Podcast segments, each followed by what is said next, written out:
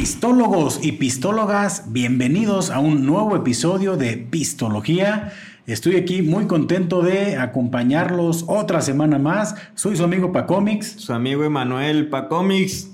¿Cómo te encuentras esta semana? Yo me encuentro bastante bien, me siento muy contento, la verdad. Este, como dijera la canción, me siento muy contento, me, siento, muy, feliz. Claro que sí, de estar aquí en otro episodio más de Pistología. También muy contento de que nos acompañes, Emanuel. Aquí en este otro episodio la gente te aclama y, estuvo preguntando mucho por tu ausencia hace unos episodios. Afortunadamente, pues ya estás aquí retomando otra vez el buen camino. Sí, no, y además vi los episodios que hiciste y grandes episodios, ¿eh? Creo que esas entrevistas que te aventaste estuvieron chidas. Ah, pues mira, qué chido, que, qué padre que te gustaron. Este, la verdad sí puedo comentar, pues eh, siempre haces falta aquí en el, en el podcast, qué chingón que estamos aquí retomando otra vez. Y para continuar con el tema de retomar, pues nos vamos a tomar una cerveza alemana. Vamos a probar qué onda. Otra vez les comento, aquí están estas chuladas, esta, este, estas cervecitas artesanales de pistología que todavía no están al público. Estamos ahorita en esta fase inicial, pero es para que las comiencen a, este, a observar. Y después ya les decimos dónde las pueden conseguir. Pues tenemos otra cervecita alemana, Emanuel. Una más. Creo que las alemanas dominan, ¿no? El campo de la cerveza. Yo creo, o nos hemos enfocado mucho a la cerveza alemana, esta cerveza importada pero bueno, yo me he llevado gratas, gratas sorpresas con este tipo de cerveza y esperemos que esta no sea la excepción. Esta es una cerveza de Baviera, supuestamente tiene una tradición ya de 650 años, por lo que esperemos que nos sorprenda. Es una cerveza también que nos mencionan que es como de temporada, es una cerveza navideña de festivales. Entonces, pues chequemos a ver qué, qué tenemos por aquí. ¿Qué te parece la presentación de esta Carmeliten? Fíjate es que, No, sé cuál sería la, forma correcta de pronunciarlo así más alemanoso, pero sí está el Festbier, que es este como cerveza de festival. Quisiera yo pensar, a ver si no estoy está inventando barbaridades. como que me suena. Como que dice, como que ha de ser de allá, de Alemania, el Festbier, algo así. Pero bueno, Festbier, me suena que es cerveza de festival. Oye, creo que es la primera alemana que tiene como esta ondita, ¿no? Del, del papel aluminio. Su cuellito acá, elegante, bonita. Habíamos probado la Delirium, que, pero esa es más, es una cerveza belga que tiene aquí como su, su cuellito en, el, en, el, en la botella. Con su moñito así, todo bonito. Bien, aquí nos dice precisamente que este, el origen es de 1367. Bueno, pues veamos qué, tal. ¿Cuántos grados tiene, Manuel, esta cervecita? 5.5 para cómics. Creo que también, pues, un grados de alcohol, pues, normalitos, ¿no? Un grado más que la cerveza de Iron Maiden, la Trooper. Eh, y aquí sí dicen que esto es como la escuela, ¿eh? Un grado importa mucho y vamos a ver si no resulta muy potente ese gradito más de alcohol de esta cerveza. Pues vamos a vertirla en otro tarrito guerrero. Y bueno, una anécdota que les quiero compartir es que al momento de destapar esta cerveza, por lo menos esta que tengo yo que estoy vaciando aquí en el tarro, eh, tenía una, una, carbonatación muy activa, ¿eh? No dejaba de, estar brotando la, la espuma aquí este, por, por la botella hasta cierto ratito, ¿no? Por lo que, bueno, como ya estuvo sacando mucha espuma a mi cerveza, pues sí ve una gran diferencia con la que sirvió Emanuel. Si se fijan, pues es una cerveza muy clara, ¿eh? Con una carbonatación muy activa. Ahí se ven los listones. Y aparte, pues que es una cerveza muy clara. Eh, en aroma, pues bueno, ahí está la malta también, este, muy presentes. Quizás un poquito de levadura. Mm, pero no más allá de eso, ¿eh? No, no, le, no le capto yo un aroma más complejo. ¿Qué opinas tú, Emanuel, del aroma? Sí, huele así como a cerveza, ¿no? Normal. Pues a mí todas las cervezas me huelen igual, ¿no? Entonces, A mí no me andes con tus chingaderas. No, pero fíjate que de repente era así como el chascarrillo, ¿no? Pero sí, o sea, nada frutal, este... No, no trae como un, un aroma muy... Pues... Muy representativo. Yo podría decir que trae como un aroma como a pan recién horneado, probablemente algo así como de levadura. A lo mejor algún aroma un poquito dulce también. Sí, se este, percibe dulzor. Sí, pero bueno, pues no sabremos qué tal está este asunto hasta no probarlo. Saludcita. Salud.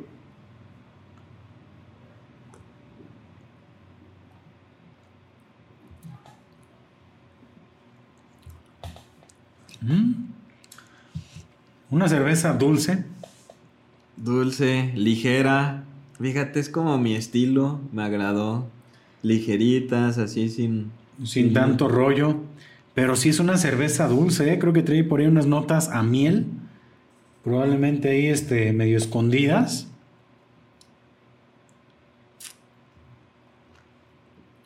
A la tuya se le metió una abeja, yo creo, Paco. Yo creo que sí, ¿no? Le abrí una pinche paleta de esas de, las broncolín. ¿No, ¿No captas tú esas notas dulces? Dulces sí, pero no alcanzo a identificar el sabor así tanto a miel. O sea, sí. Bueno, leve, pues, o sea, es que no es broncolín, o sea, no te estás tomando un jarabe ahí. O sea, traes. Es como una cerveza sí dulce. Nada, nada amarga, ¿eh?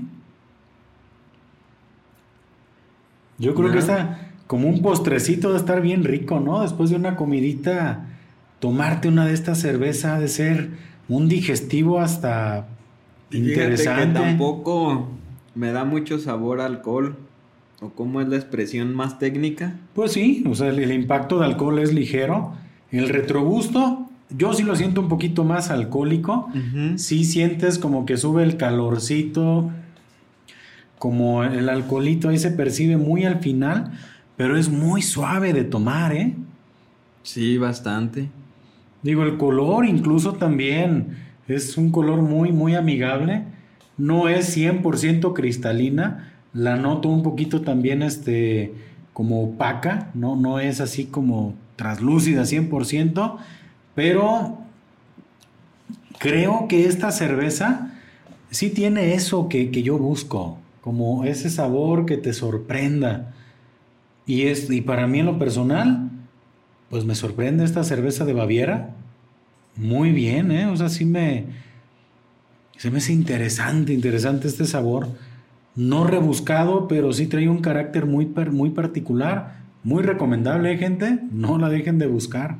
¿Qué opinas, Emanuel? ¿Qué calificación le podrías dar? Se notan los 600 años, ¿no? De, de tradición, de, experiencia. Fíjate que sí me gustó bastante. También es como mi estilo como que esa cerveza ligera, esa cerveza este, amigable, ¿no? Para tomar.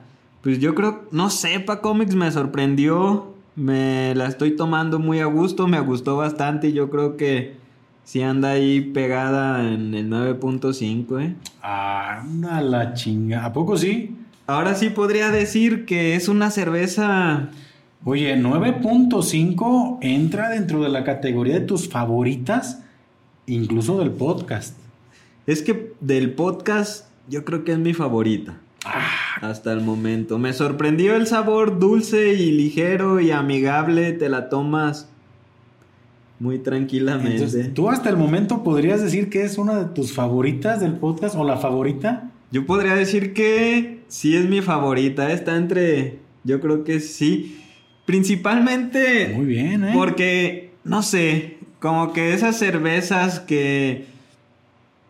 que hemos probado, que tienen más tradición, que tienen más años y que tienen más historia, generalmente su sabor tiene más carácter, ¿no? Y ah, son así como cervezas un poquito más difíciles para gente que a lo mejor tiene un paladar un poquito más entrenado ya, ¿no? Y esta cerveza, para alguien que no tiene como ese recorrido este tan tan marcado, pues sí te la tomas, reconoces sabores agradables y no y no tiene y es muy amigable, pues es la palabra, ¿no? tú la, la utilizaste bastante bien. Digo, me sorprende.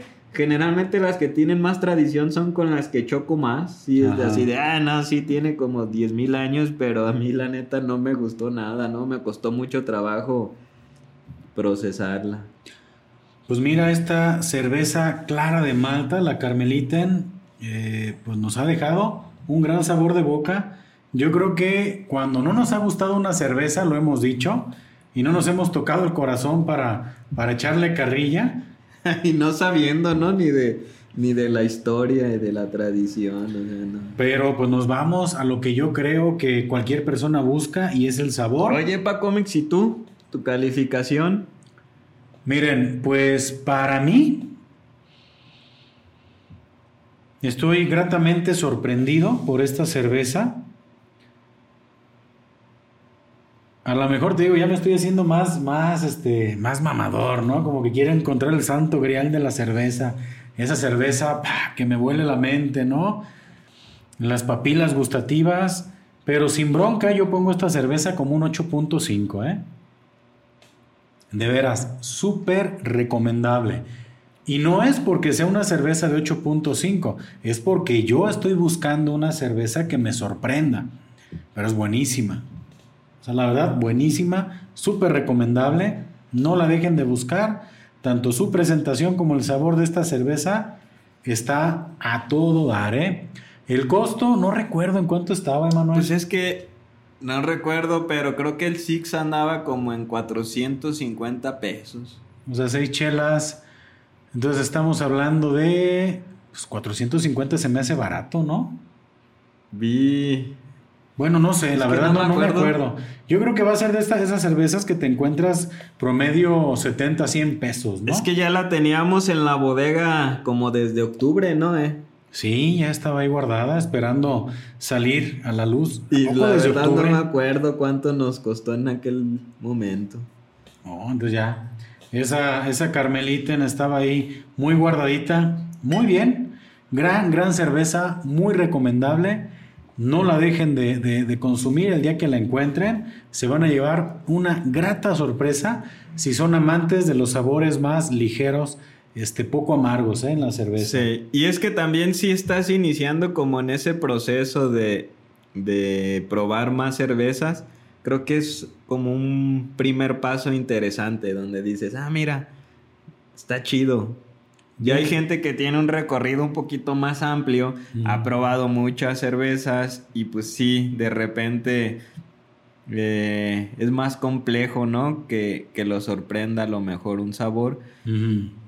Pero para iniciar yo creo que sí te vas a llevar como una sensación chida, decir, ah. Es, esas cervezas como de iniciación. Sí, donde no, no tiene un sabor con tanto carácter, no tiene... Donde en una pachanga vas a llegar bien chingón con tu Carmelita, sabiendo que te vas a tomar una cerveza bien, bien ligerita, ¿no? Sí. Ay, tómate esta, es una cerveza artesanal de Baviera, es una cerveza alemana. 600 años de tradición. 5.5 grados de alcohol, 500 mililitros. Trae su cuello de smoking. Oh, sí, claro, aluminio, este, o sea, súper bien, ¿no? Entonces vas a quedar bien chingón, bien conocedor, con una cerveza muy facilita de tomar.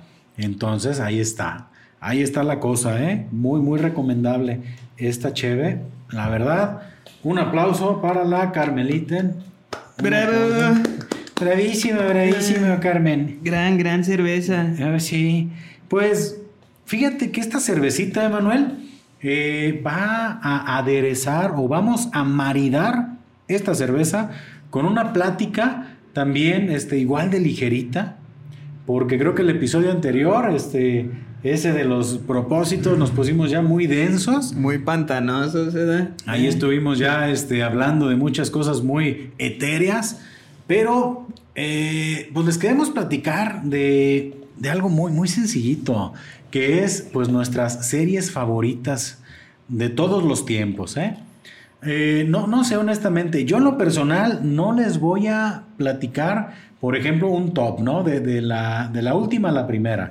Voy a ir platicándoles Quizás las primeras de las que les hable sean para mí mis favoritas, las que están más marcadas, por lo que no lo tomen tanto como un top, es más bien como hablar de esas series favoritas que seguramente muchos ya las han de haber visto, pero quienes no se han dado la oportunidad, pues no dejen de, buscarlas, ¿no?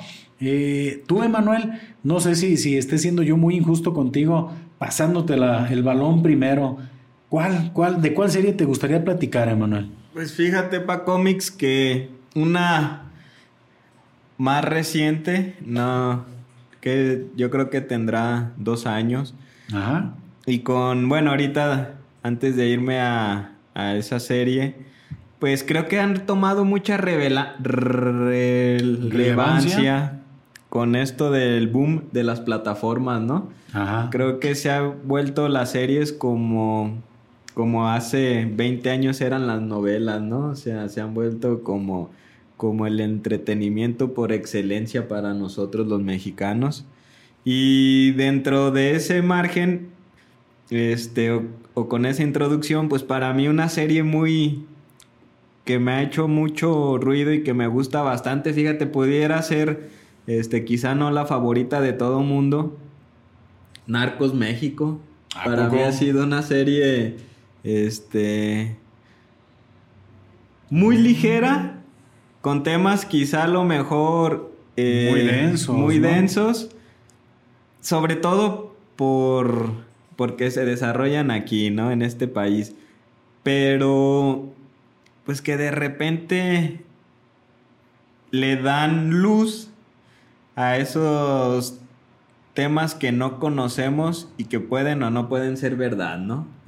Nosotros conocemos a lo mejor una trayectoria de los protagonistas de estas series, pero, es, pero no conocemos otras historias que estaban ahí ocultas y estas series las traen a la luz o al menos llenan ese rompecabezas que todos los mexicanos tenemos, ¿no? De qué pasó aquí realmente, qué pasó aquí realmente, qué pasó aquí realmente.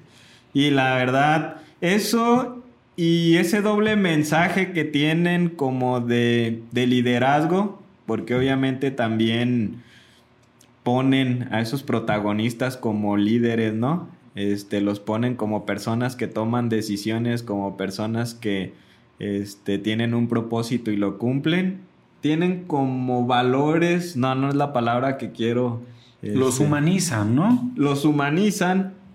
Y, es, y este choque cultural también se me hace bien interesante cómo el antagonista se vuelve protagonista y cómo humanizan a un antagonista y cómo deshumanizan, ¿no? A una persona que debería de ser protagonista como las autoridades.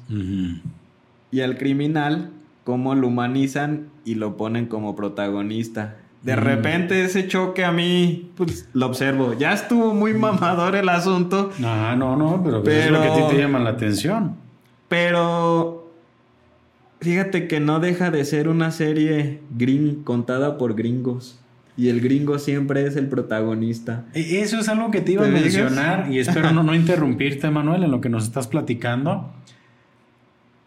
Y eso lo vi más marcado todavía en esta última temporada.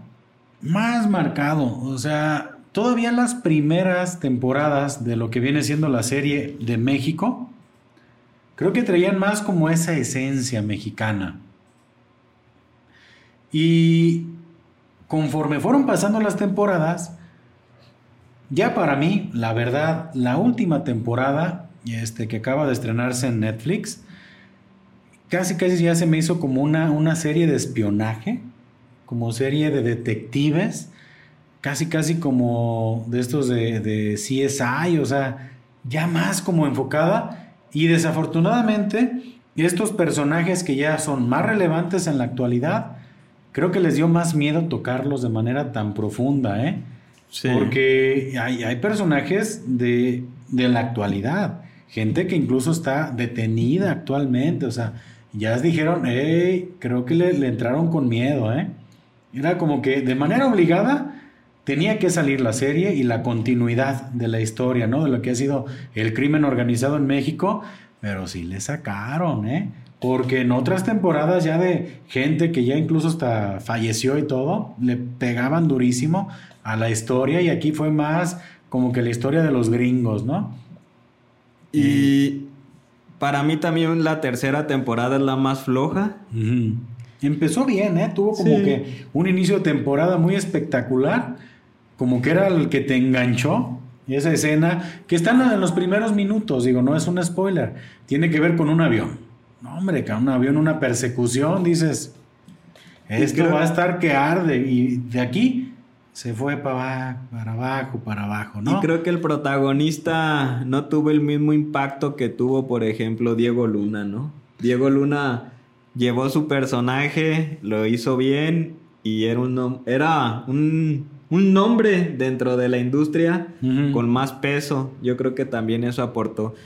Y algo de lo que tú mencionabas, Pacomic, para cerrar y pasar a, a una de tus series eh, yo con lo que mencionaba que es una serie también de repente ya con ese estilo más este, de espionaje y más al estilo de las series de Estados Unidos. Mm, también se me hace muy curioso cómo, de, cómo cuentan su historia, ¿no? Y cómo terminan siendo ellos los protagonistas. Los íntegros. Los íntegros. Los éticos. Los que se tienen que ensuciar las manos para este, cumplir un propósito mayor, ¿no? Y eso a mí se me hace así como, ah, te manchas, o sea, te dejas ver así. Y digo, y llama mucho la atención cómo el bueno se ensucia para poder este, cumplir un propósito mayor y cómo el antagonista eh, lo muestran un poco más humano y más limpio para que enganche con la gente y podamos empatizar con él. Y es lo que todo mundo le denomina romantizar, ¿no? Pero que, también son series muy criticadas porque también romantizan el crimen. Entonces, exactamente. E, es, yo creo que, bueno, por eso son tan, tan, este, bueno, tienen tanto rating, tanta gente las ve, ¿no? Porque pues es parte de, pues, nuestra cultura mexicana, son nombres que escuchamos eh, a diario en los noticieros, pero creo que sí romantizan un poquito toda la temática que, que manejan pero no dejamos de lado que son excelentes producciones con mucho presupuesto, historias muy bien contadas. O sea, sí, son historias muy bien contadas que, pues en lo personal, sí son muy entretenidas de, ver. Gran, gran elección, Emanuel, esa serie. Para cómics, tu serie, una de tus series favoritas, ¿cuál pondrías? Como dice el dicho de Televisa, No, ¿verdad? Creí que iba a ser la Rosa de Guadalupe. Creo que te, saqué acá. Sí, no, ya. Ya, ya, tenía que salir, salir con algo impredecible, ¿verdad? sí. Dijiste, va a decir la Rosa de Guadalupe a huevo. No. Oye, el otro día vi un TikTok, me voy a salir un poco del tema, donde incluso la Rosa de Guadalupe se burla de sí mismo. Ah, sí. Sí, no, no, como que hay un episodio donde de la Rosa de Guadalupe, donde hablan de un programa televisivo, voy a inventar el nombre porque no me acuerdo el nombre que le pusieron, que se llama, no sé, este, el clavel de José, ¿no? Ok. o sea, y se burlan del clavel de José, llega un adolescente y le reclama a su mamá, están en una pelea y dice, es que tú ya estás como los de los programas del clavel de José. y es... Rompieron la cuarta barrera. El multiverso, ¿no? de la Rosa de Guadalupe. No, no, no. no. El clavel de José. Digo, ese nombre lo inventé, pero. bien. Pero era como para, para plantear cómo estuvo, ¿no? Sí, no, entonces ya están. Yo pienso que también les llegó el tema del multiverso, ¿no? Ese Doctor Strange hizo muchas travesuras en ese hechizo. Que, que la verdad ni he visto la película de Spider-Man, pero como comentaba en otro podcast, ya me la contaron con tanto pinche spoiler, ¿no? Pero bueno, una de mis series favoritas yo creo de muchos, es Breaking Bad. Es este, pues genial, a mí se me hace genial esa serie. Una historia muy bien contada, una trama muy envolvente, unos personajes muy bien desarrollados y también un elemento que tuvo muy interesante es una serie que terminaron cuando la debían de terminar. O sea, no se alargaron. Tenía mucho éxito la serie y los escritores como que tuvieron muy claro, ¿sabes qué dura tantas temporadas y hasta aquí? ¿Queremos más? Se chingan. ¿Por qué? Porque son tantas temporadas. ¿Cuántas son? No recuerdo si son siete. digo, muy fan y no me acuerdo cuántas temporadas, ¿verdad? Son seis o siete temporadas. ¿Le podemos pedir apoyo a la producción? A ver si nos dice cuántas temporadas tiene Breaking Bad. Y fíjate, pa Comics, que pues es una, yo creo, de las series más icónicas, ¿no? De los últimos tiempos. Hay quienes consideran que es la mejor.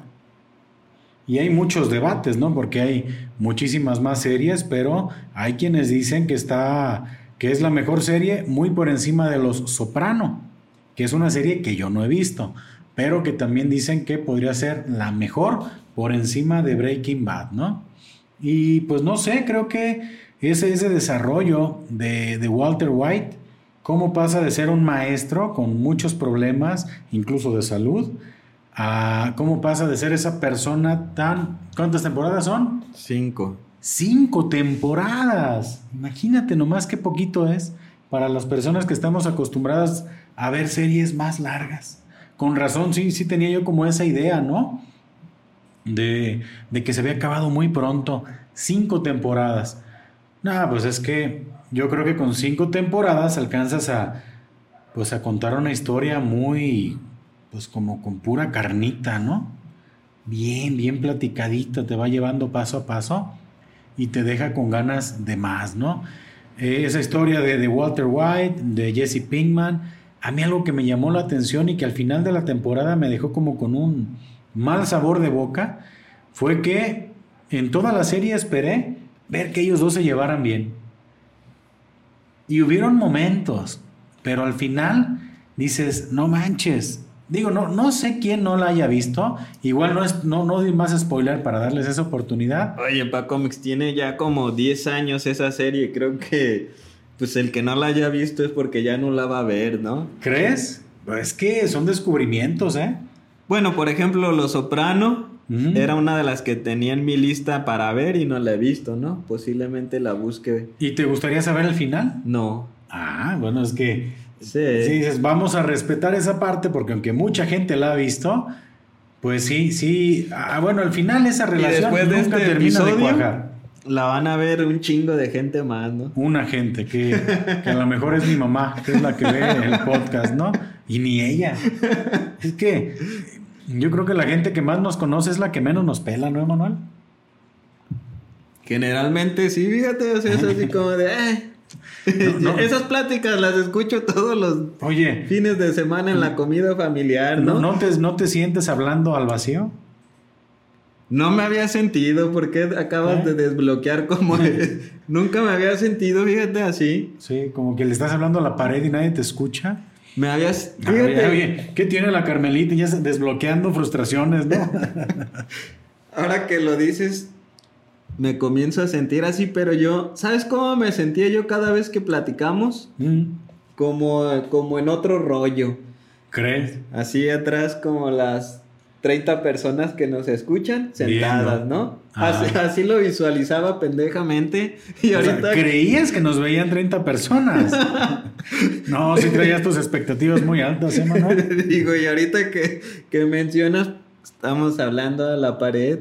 Completamente, por eso Sé feliz, Emanuel. Estás hablándole a la pared. No te Nadie nos escucha. Podemos decir un chingo de cosas. Ahorita todavía podemos. Esperemos que alguien nos escuche después, ¿no? Pero eh, regresando otra vez al tema este de, de, de la relación entre los protagonistas. Muy interesante el desarrollo. Bueno, cada personaje te lo plantean también y te llegas a encariñar tanto que hay eventos muy cabrones en la serie que dices, no, no manches, esto por qué pasó, ¿no? Y yo creo que eso es cuando te hacen una, historia muy bien contada, eh, muy recomendable, está en Netflix todavía, no la han retirado, yo creo que sigue habiendo mucha gente que la ve. Incluso yo tengo que decirlo, yo contraté Netflix para ver Breaking Bad, ¿no? Entonces ellos saben que son esas series gancho, que no deben de dejar de tener en su catálogo porque es donde la gente va y, busca, ¿no? Es como Betty la Fea, ¿no? Que sigue en el top 10 de lo más visto como ¿Quién después Betty la Fea? 20 años. No manches, un chingo de gente. Sí, no Yo no, pero un chingo de gente sí, sigue en el top 10. Mira, y ¿sabes qué es lo que yo he notado? Que tiene una, una capacidad de esa serie de, de reciclaje. Me refiero a que yo he sabido de gente que la ha visto tres veces completa. O sea, ya te. Y son un chingo de episodios, ¿eh? Y la ve y sabe perfectamente qué onda. Los diálogos y todo. Armandito, ¿cómo se llama? Sí, el señor Armando. Oye, aquí. Ah, pero no la vemos, pero conocemos. Pero sí sabemos, ¿no? Ahí es donde mucha gente empezó a agarrar el acentito, el acentito colombiano, parce. Pero sí, sí, ahí está, ¿no? Fíjate, regresando a Breaking Bad para Comics. No, es que quiero seguir hablando de Betty la Fea. ya vi que ya ibas bien enganchado ahí. Sí, ¿no? ¿No viste cuando ya se hace bonita Betty? Que parece la misma persona, ¿no? Pero. Eh, pasó algo raro. ¿Cuál? Pues yo no la dejé de ver fea. Exactamente. Y, y la verdad, pues la, la protagonista es una, una persona muy, muy bien parecida, muy, bella, Pero como que fueron tantas temporadas viéndola bien madreada que, que dices, no, lo siento, sigue siendo la misma persona, no te la compro. Pero bueno, era eso lo que quería decir. ¿no? Al No, final. y, y así re- eh, utilizando esa misma analogía, con Breaking Bad me costó trabajo a mí no ver al protagonista como Hal, el papá de Malcolm. ¿A poco? Y más en un episodio que es de los primeros, Mm. yo creo que el tercero o el cuarto, donde sale, donde sale en ropa interior En- ah, es en, la primer, en el primer episodio en y trae el mismo calzón que utilizaba, este, porque también hay una escena donde Hal en Malcolm sale en calzones y es como el mismo estilito de calzón, ¿no? Mira, De- estoy de seguro trueno. que los escritores lo hicieron a propósito para conectar, ¿eh? No creo que haya sido un tema que hayan que haya pasado por casualidad, ¿no? No fue, oye, ¿cuáles calzones traes? Esta, órale. No, yo creo que tuvo que ver, ¿no? Para hacer clic un poquito con la audiencia. Pero me pasó lo mismo en, la primera en los primeros episodios, pero después yo sí le compré el personaje, ¿eh? O sea, llegó el momento en el que lo dejé de ver a Hal. Y sí vi a Walter White, ¿no? A este, que Walter White es el nombre del maestro y ya el, el nombre de capo es Heisenberg.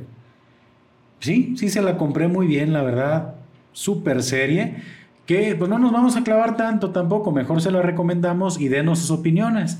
Me gustaría preguntarte, Manuel, ¿cuál otra serie a ti te ha gustado mucho? Fíjate que yo soy muy fan de las primeras temporadas de The Walking Dead. Este. Buena serie, ¿eh?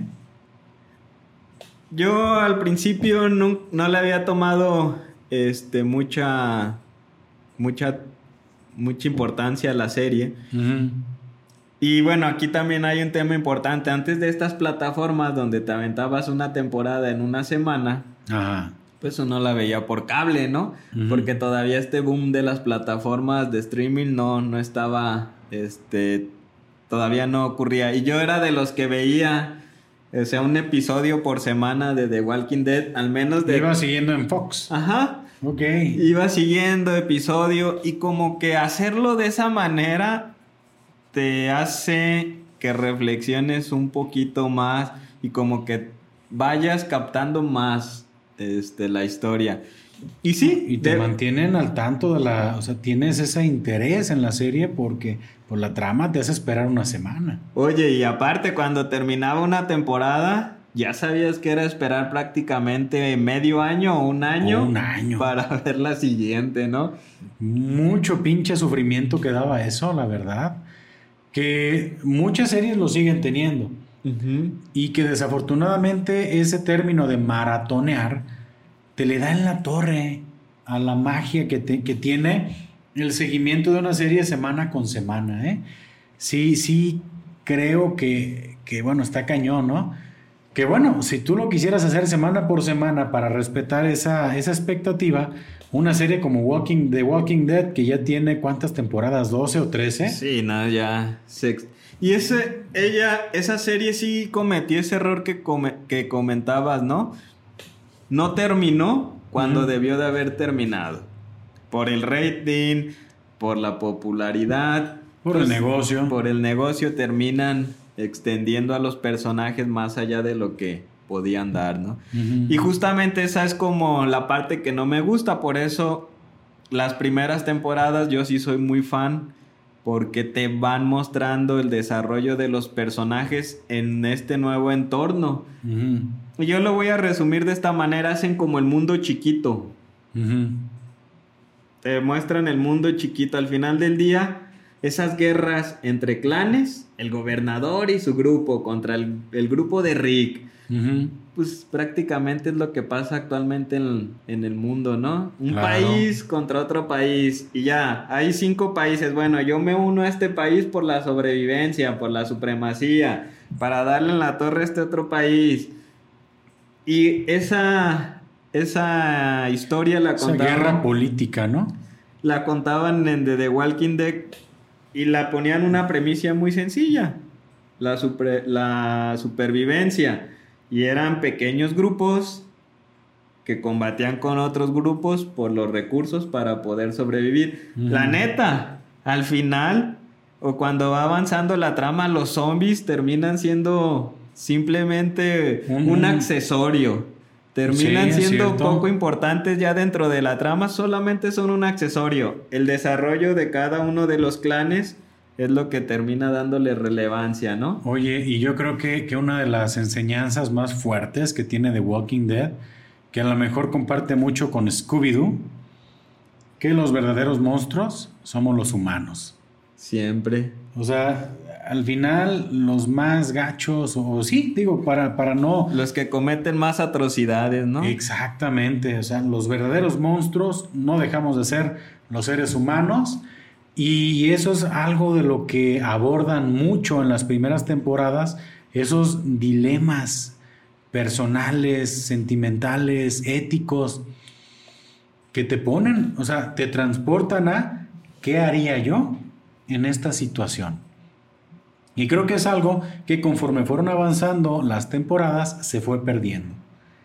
Y, sí, la verdad sí, muy buena serie. Ya está por terminar. Tengo entendido que ya en febrero de este año. La última. Ya es la segunda parte de la última temporada donde se desenvuelve todo este relajo. Que yo creo que todos los que estuvimos o hemos estado siguiendo esta serie, pues ya la estamos viendo más, sí por interés, pero ya por fidelidad, ¿no? oye, ya le invertí tantos años de mi vida, a ver en qué va a acabar todo este desmadre, pues que la última temporada y la última parte no me la puedo perder, ¿no? Pero si son de los que les gustan maratonear y no han visto The Walking Dead, no se la pierdan porque tienen bastantes fines de semana para terminar esa serie. ¿eh? Hay episodios para aventar para arriba. Para cómics, ¿cuál sería otra serie? Bueno, pues obligadísima. Game of Thrones o Juego de Tronos. Definitivamente una serie, una superproducción de, de HBO que también es como una... Ah, cambió mucho su temática desde que inicia. Primero era como una, una onda más este, de guerra entre familias, era una, una, trama más política, era una situación más este, de guerra de poderes, y conforme va evolucionando las temporadas, se va haciendo ya una trama un poquito más de fantasía, más este, ya empiezan a ver dragones, ya empiezan a ver caminantes, ya empieza a ver otro tipo de, de elementos más de fantasía, pero no deja de ser una gran serie que desafortunadamente lo tengo que decir, tiene un final que a la mayoría decepcionó, porque sí fue todo un camino muy interesante llegar hasta el punto y que también yo soy de las personas que sufrió la serie, sufrió la serie episodio por episodio, temporada por temporada. Creo que ya en la última temporada hubo un, un, vacío como de año y medio en el que decías, ¿y cuándo la nueva temporada? Si no es que fueron hasta dos años. Que sí, llegó esa última temporada y desafortunadamente, pues decepcionó un poco el final, pero gran, gran serie, gran producción, que también ya está por ahí, por estrenarse una precuela, como que es una historia contada de siglos atrás de lo que vimos en Game of Thrones, también por parte de HBO, pero gran serie, estimado. No sé si tú viste Game of Thrones o la terminaste de ver. Sí, yo cometí un error, este, la vi como maratón O sea, yo creo la que... maratoneaste, no, no la Sí. disfrutaste. Y creo que no alcancé como a conectar con los personajes. Este. Porque, ¿sabes? Yo comencé a verla cuando ocurrió ese boom de la octava temporada. Si era la octava, la última. Probablemente. Que comenzó todo esto de los caminantes. Y, y recuerdo haber visto un montón de memes en redes sociales. Y me llamó la atención. Bueno. Y cuando, o sea, yo la comencé a ver desde el inicio, cuando ya todo mundo estaba casi al final de la octava temporada, ¿no?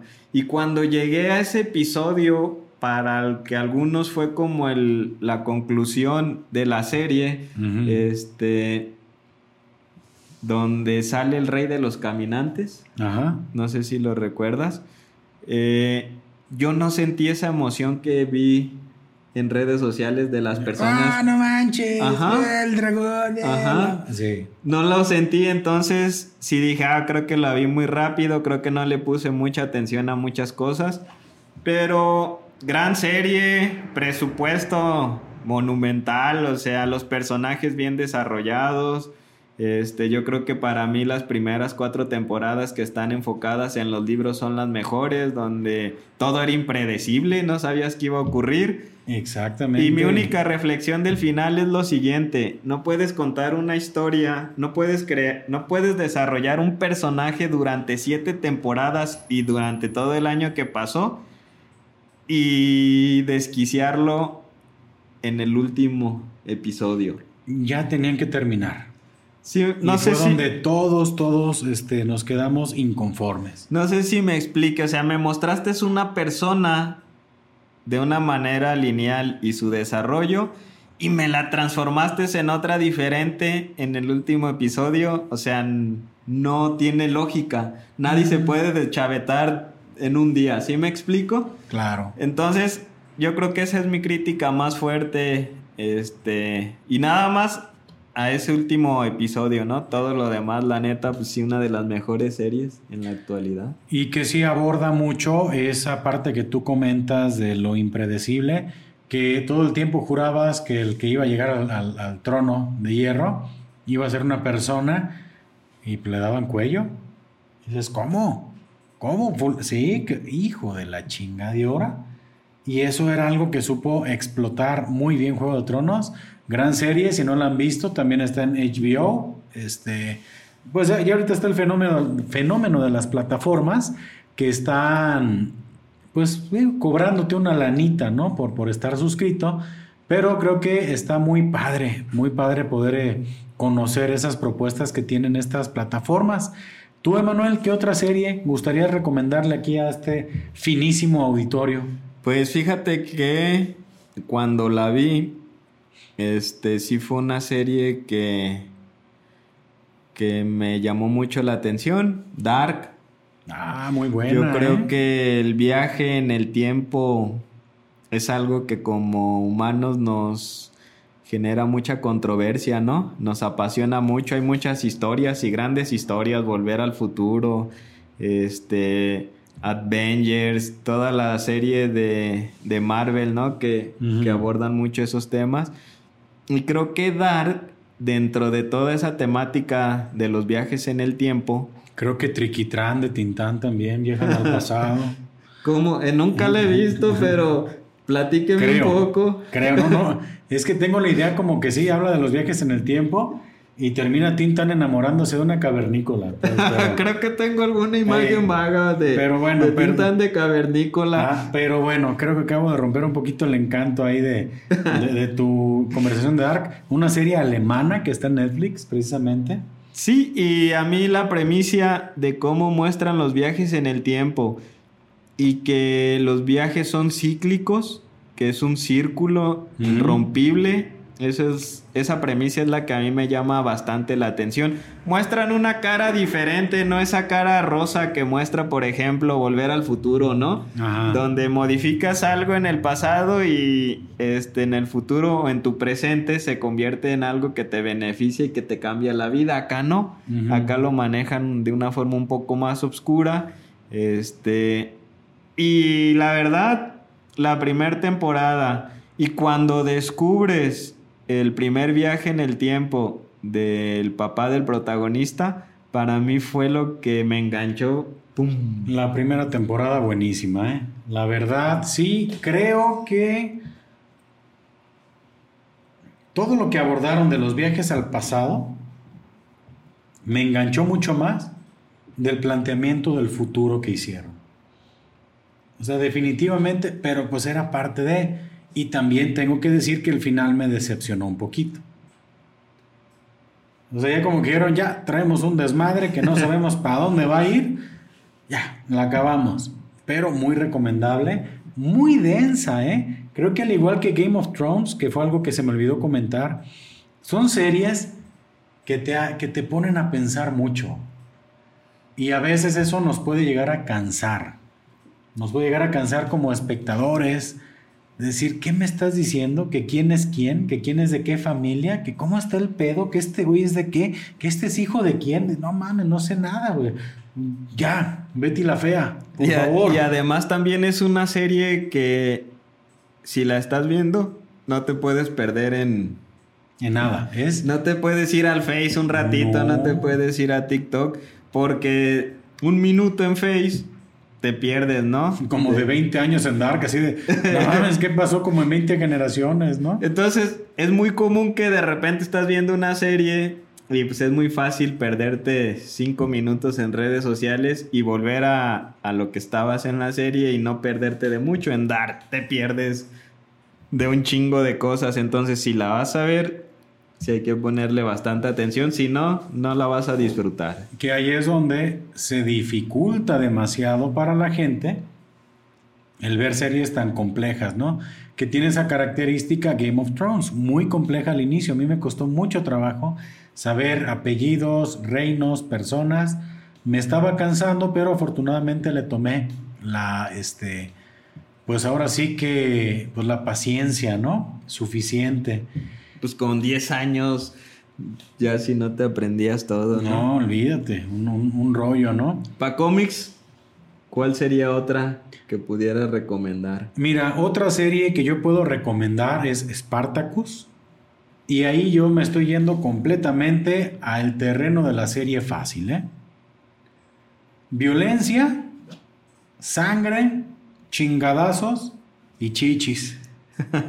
o sea, eso es lo que vas a ver en Esparta. Cuando ¿no? dijiste chingadazos, creí que ibas a decir chichis. Pero sí, son, son, es algo muy parecido a Game of Thrones, ¿no? Sangre, espadas, chingadazos y chichis. O sea, son, son este, ese, ese tipo de, de resumen. Y Spartacus es eso, digo, habla de la historia, ¿no? De ese gladiador que a la fuerza se tuvo que, que meter, ¿no? Ese espartano que tuvo que meterse a, a, este, al tema con los romanos, a los coliseos, a ser un gran gladiador, a obtener su independencia, a pelear contra Roma, que tiene sus tintes históricos también muy interesantes, eh, pero que sí es un poquito más espectacular, que incluso fue muy criticada esa serie por imitar mucho la estética de la película 300 de Frank Miller eh, que fue muy revolucionario en esa imagen. Sí, sí ubicas tú la película esa de 300, que fue como muy revolucionaria en toda la imagen este, que, que manejó todos los aspectos visuales. De hecho, estaban, no sé si los demandaron por plagio, porque realmente tú ves 300 y ves Spartacus y sí se ven medio piratones, ¿eh? La verdad, sí. Sí abusan un poquito de, de esos recursos que tuvo esa película, pero se me hizo muy entretenida.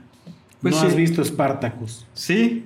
Eh, creo que la, en la conclusión no la vi. Uh -huh. Este, creo que yo también de repente me perdí un poquito en la onda de esto del protagonista. Temas, este, extra cancha, ¿no? Donde fallece el protagonista en la vida real y ya. Ah, que sí, mira. Contratan. Bueno, sí. el, el, papel no, sí, lo desempeña el, el otro actor. El actor Ajá. de la primera temporada fallece, fallece por, por cuestiones de, creo que fue cáncer, si no me equivoco. Entonces lo que sucedió es que se ven con la necesidad de hacer una precuela. Termina la primera temporada, hacen una precuela, como que dieron la oportunidad de ver si este camarada se recuperaba y pues valió madre.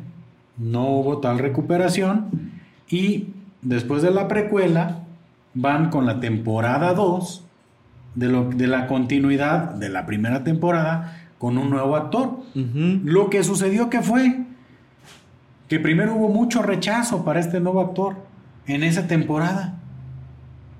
Y después, como que el actor ganó un poquito de carisma o fue carismático y ganó a la audiencia y terminaron la serie.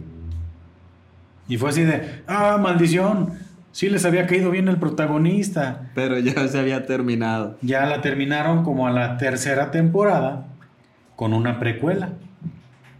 Pero muy buena serie, muy entretenida, muy básica, con mucha violencia, no apta para menores, pero que yo honestamente sí, sí, este, disfruté mucho, ¿no? Muy, muy suavecita. Sí, realmente suavecita, pero sí con temas muy adultos, ¿no? No es recomendada para niños ni mucho menos. ¿Traes otra serie tú por ahí en tu, en tu almanaque de recomendaciones? Pues fíjate, pa cómics que hay una y es animada. Ok.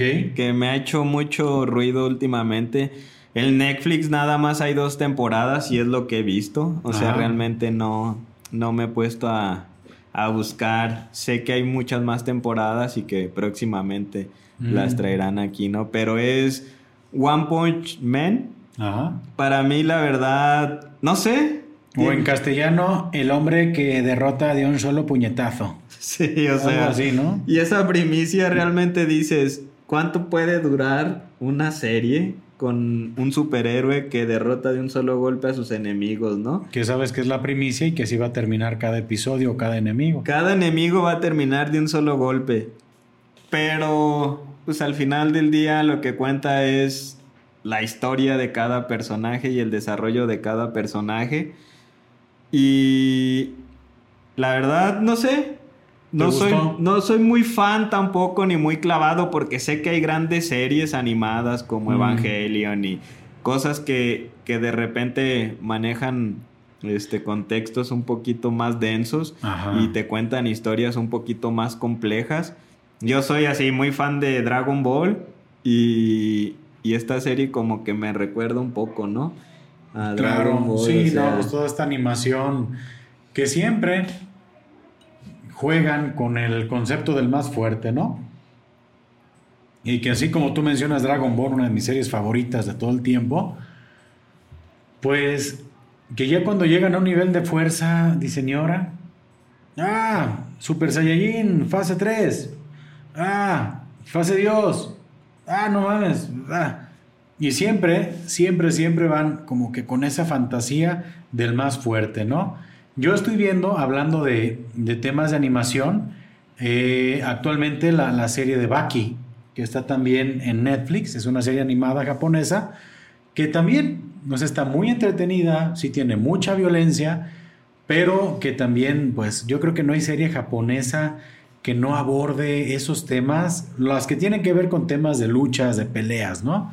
Eh, obviamente en, la animación japonesa hay joyas muy, muy, muy, muy, este, muy completas de contenido, pero esto, lo suavecito de madrazos, pues siempre vas a tener esa temática. Y una serie, Manuel, que a mí también, este, que se me, bueno, que me vino a la mente ahorita que te hablaba de Spartacus, que tenía como temas históricos, es Vikingos. Ah, ah qué buena serie, ¿eh? De History Channel. Uf, yo estoy encantado con Vikingos. También fue una serie que seguí año con año. Que también, pues como todo, el, el final me quedó mucho a deber. Pero que, pues no podía ser de otra manera. Porque fueron, está basada en hechos históricos. Y los acontecimientos que narran, pues ocurrieron, por lo menos en un porcentaje, porque pues, debe de tener algo de ficción, ¿no? Pero, perdón por hacer este paréntesis, era otra serie que quería yo comentar, ¿no? En, live action. Fíjate que yo vi quizá las dos primeras temporadas y como que me, me aburrió y ya perdí, como que perdí el, oh, el interés. Muy bueno. Digo, no recuerdo exactamente a dónde llegaron creo que era Inglaterra. cuando los vikingos llegan a Inglaterra y de repente hay un rey y empiezan ahí a tener una mezcla este con ese rey. Creo que es Como como, que- la tercera. Ajá. Ahí como que ya Con perdí Ragnar. el interés, como que se me perdió el hilo y como que dejé de verla, ¿no? Y ya. No, yo una recomendación es sí termina la de ver, sigue siendo muy interesante. Uno cree que con un evento que hay por ahí en la serie, en algunas de las temporadas, como que ahí se acaba todo. Muy similar a cuando Rick de Walking Dead se va en un helicóptero que dices, para mí ahí terminó la serie. Ajá. Hay un evento en, en este histórico, digo, no, no, no es spoiler, pero pues no se los adelanto, que, que este, te puede hacer perder el interés, pero al final los escritores logran mantener ese, ese tema y sin duda es una serie muy, muy recomendable. Pero sí, sí, este, pues mencionaste algo de animación, Emanuel. Pues yo creo que una que compartimos pues es Los Simpson, que pues no, yo creo que sobra recomendarla, ¿no? Y en general, pues tanto, tanto contenido que hay. Platicábamos también fuera de cámaras todo lo que sacó Marvel este año en Disney Plus. eh, que a lo mejor si habláramos de cada una, pues nos aventábamos. Este, Otros más. tres episodios, ¿no? Pero pues me dan ganas de, de pensar que este episodio pues pudiera tener una segunda parte, ¿no? En algún momento donde podamos seguir hablando de esos contenidos que nos han gustado y que yo creo que con estas series que les acabamos de recomendar, amigos y amigas, pistólogos y pistólogas que, que están viendo el podcast, pues van a tener para unos mesecitos de entretenimiento, si no es que no han visto ninguno y si ya lo vieron, pues también estaría padre que en los comentarios nos dijeran qué opinan de estas series. Pues con esto cerramos pa cómics. Yo creo que hay seis series ¿O más? este, o más que mencionamos ahorita. Y pues píquenla a todo, suscríbanse a todo, estamos en todos lados. Ah, y por último, como lo tengo siempre tan, tan marcado, una serie que no me gustó es El Juego del Calamar. Ya saben mi opinión, ¿eh? Para mí no es de mis favoritas. Si eres nuevo en el canal, este busca, busca ese episodio y ahí pa Te das cómics se desahogó, eh. O sea, ah, no, aventó todo el veneno que traía. toda la pinche pus contra esa pinche serie que sigue sin gustarme hasta la fecha. Ya la vio tres veces y sigue sin gustarle, ¿no? Y no, no, no sé qué pedo con esa pinche serie, por qué le gustó tanto a la gente. Pero, pues, qué bueno que llegaron hasta esta parte del episodio. Los invitamos a que se suscriban al canal, a que activen las notificaciones, a que si les gustó le den manita arriba. Recuerden que estamos en, en Spotify también. Eh, aquí estamos con el episodio en video, también estamos en Apple Podcast. Gracias realmente a todas las personas que nos han seguido semana con semana. Vamos a continuar todo este 2022 con más contenido y nos despedimos como siempre, Manuel. Salud y saludos. ¿Y cómo era? Si no tomas. Ah, pues tomen. y si van a tomar, pues no manejen. Oye, la pinche, ¿cómo se llama esta? Carmeliter. o no, no me acuerdo, ¿no? Oye, uno de los efectos secundarios es que provoca algo de amnesia, ¿eh? Ya no estaba sabiendo ni despedirme. bueno, es pues, peligroso. con que sepa llegar a mi casa. Hasta la próxima, amigos. Nos vemos.